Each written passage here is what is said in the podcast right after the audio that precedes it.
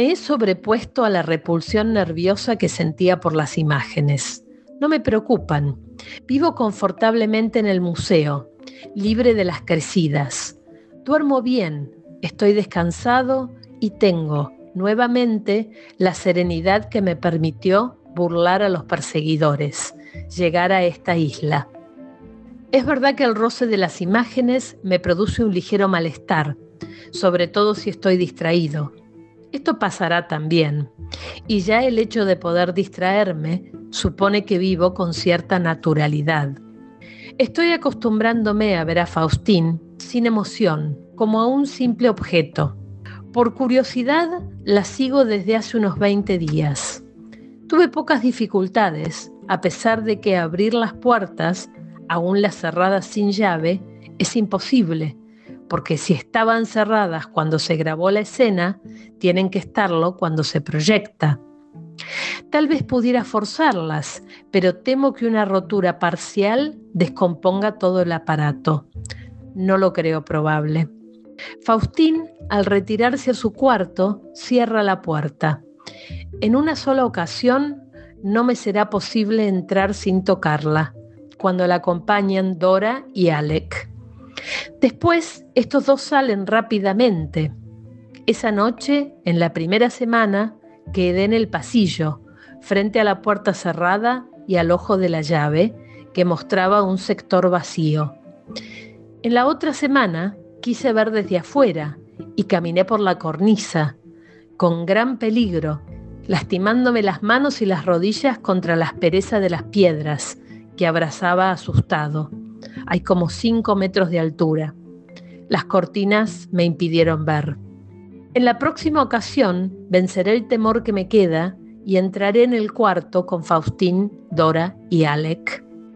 Paso las otras noches a lo largo de la cama de Faustín, en el suelo, sobre una estera, y me conmuevo mirándola descansar tan ajena de la costumbre de dormir juntos que vamos teniendo. Un hombre solitario no puede hacer máquinas ni fijar visiones, salvo en la forma trunca de escribirlas o dibujarlas para otros más afortunados. Para mí ha de ser imposible descubrir algo mirando las máquinas, herméticas, funcionarán obedeciendo a las intenciones de Morel. Mañana lo sabré con certeza.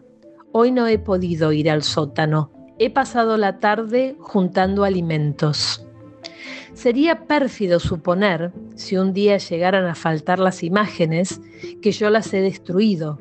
Al contrario, mi propósito es salvarlas con este informe. Las amenazan invasiones del mar e invasiones de las hordas propagadas por el crecimiento de la población. Duele pensar que mi ignorancia, preservada por toda la biblioteca, sin un libro que pueda servir para trabajos científicos, quizá también las amenace. No abundaré sobre los peligros que acechaban a esta isla, a la tierra y a los hombres en el olvido de las profecías de Malthus. En cuanto al mar, hay que decir en cada una de las grandes mareas he temido el naufragio total de la isla. En un café de pescadores de Rabaul oí que las islas Helices o de las lagunas son inestables. Unas desaparecen y otras emergen. ¿Estoy en ese archipiélago? El siciliano y Ombrelieri son mis autoridades. Asombra que el invento haya engañado al inventor. Yo también creí que las imágenes vivían, pero nuestra situación no era la misma. Morel había imaginado todo, había presenciado y había conducido el desarrollo de su obra. Yo la enfrenté concluida, funcionando. Esta ceguera de inventor, con respecto al invento, nos admira y nos recomienda la circunspección en los juicios. Tal vez yo esté generalizando sobre los abismos de un hombre, moralizando con una peculiaridad de Morel. Aplaudo la orientación que dio, sin duda inconscientemente, a sus tanteos de perpetuación del hombre. Se ha limitado a conservar las sensaciones y aún equivocándose, predijo la verdad. El hombre surgirá solo. En todo esto hay que ver el triunfo de mi viejo axioma no debe intentarse retener vivo todo el cuerpo. Razones lógicas nos autorizan a desechar las esperanzas de Morel. Las imágenes no viven. Sin embargo, me parece que teniendo este aparato conviene inventar otro que permita averiguar si las imágenes sienten y piensan, o por lo menos si tienen los pensamientos y las sensaciones que pasaron por los originales durante la exposición. Es claro que la relación de sus conciencias con otros pensamientos y sensaciones no podrá averiguarse. El aparato, muy parecido al actual, estará dirigido a los pensamientos y sensaciones del emisor. A cualquier distancia de Faustín podremos tener sus pensamientos y sensaciones visuales, auditivas, táctiles, olfativas, gustativas. Y algún día habrá un aparato más completo. Lo pensado y lo sentido en la vida o en los ratos de exposición será como un alfabeto con el cual la imagen seguirá comprendiendo todo. Como nosotros con las letras de un alfabeto podemos entender y componer todas las palabras. La vida será, pues, un depósito de la muerte. Pero aún entonces la imagen no estará viva. Objetos esencialmente nuevos no existirán para ella conocerá todo lo que ha sentido o pensado o las combinaciones ulteriores de lo que ha sentido o pensado. El hecho de que no podamos comprender nada fuera del tiempo y del espacio tal vez esté sugiriendo que nuestra vida no sea apreciablemente distinta de la sobrevivencia a obtenerse con este aparato. Cuando intelectos menos vastos que el de Morel se ocupen del invento, el hombre elegirá un sitio apartado, agradable, se reunirá con las personas que más quiera y perdurará en un íntimo paraíso. Un mismo jardín, si las escenas a perdurar se toman en distintos momentos, alojará innumerables paraísos, cuyas sociedades, ignorándose entre sí, funcionarán simultáneamente, sin colisiones, casi por los mismos lugares.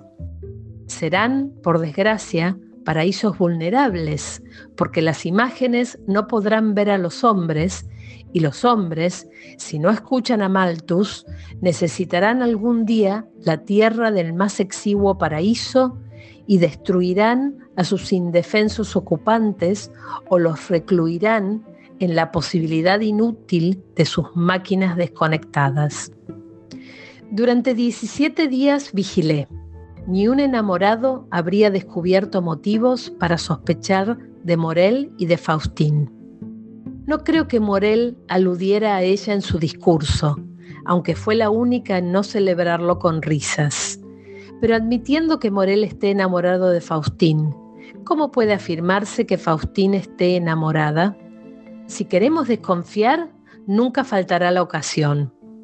Una tarde pasean del brazo, entre las palmeras y el museo. ¿Hay algo extraño en esta caminata de amigos? Con el propósito de cumplir con el ostinato rigore de la divisa, la vigilancia alcanzó una amplitud que me honra. No tuve en cuenta la comodidad ni el decoro. El control fue tan severo debajo de las mesas como en la altura en que se mueven habitualmente las miradas. En el comedor una noche, otra en el hall, las piernas se tocan. Si admito la malicia, ¿por qué desecho la distracción, la casualidad? Repito, no hay prueba definitiva de que Faustín sienta amor por Morel. Tal vez el origen de las sospechas esté en mi egoísmo. Quiero a Faustín. Faustín es el móvil de todo. Temo que esté enamorada. Demostrarlo es la misión de las cosas. Cuando estaba preocupado con la persecución policial, las imágenes de esta isla me movían, como piezas de ajedrez, siguiendo una estrategia para capturarme. Morel se enfurecería si yo hiciera público el invento. Esto es seguro, y no creo que pueda evitarse con elogios.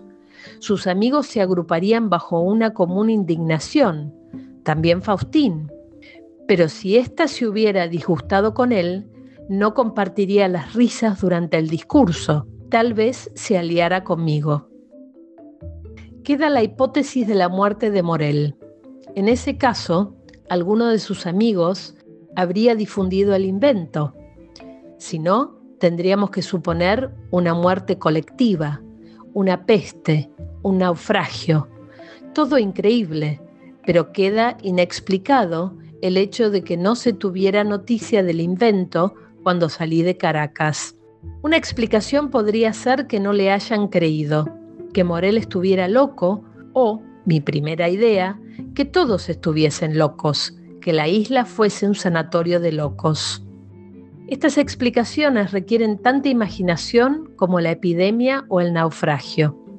Si llegara a Europa, a América o al Japón, pasaría un tiempo difícil. Cuando empezara a ser un charlatán famoso, antes de ser un inventor famoso, vendrían las acusaciones de Morel y tal vez una orden de arresto desde Caracas. Lo que sería más triste es que me pusiera en ese trance el invento de un loco. Pero debo convencerme, no necesito huir. Vivir con las imágenes es una dicha. Si llegan los perseguidores, se olvidarán de mí ante el prodigio de esta gente inaccesible. Me quedaré. Si la encontrara Faustín, ¿cómo la haría reír contándole todas las veces que he hablado, enamorado y sollozado a su imagen?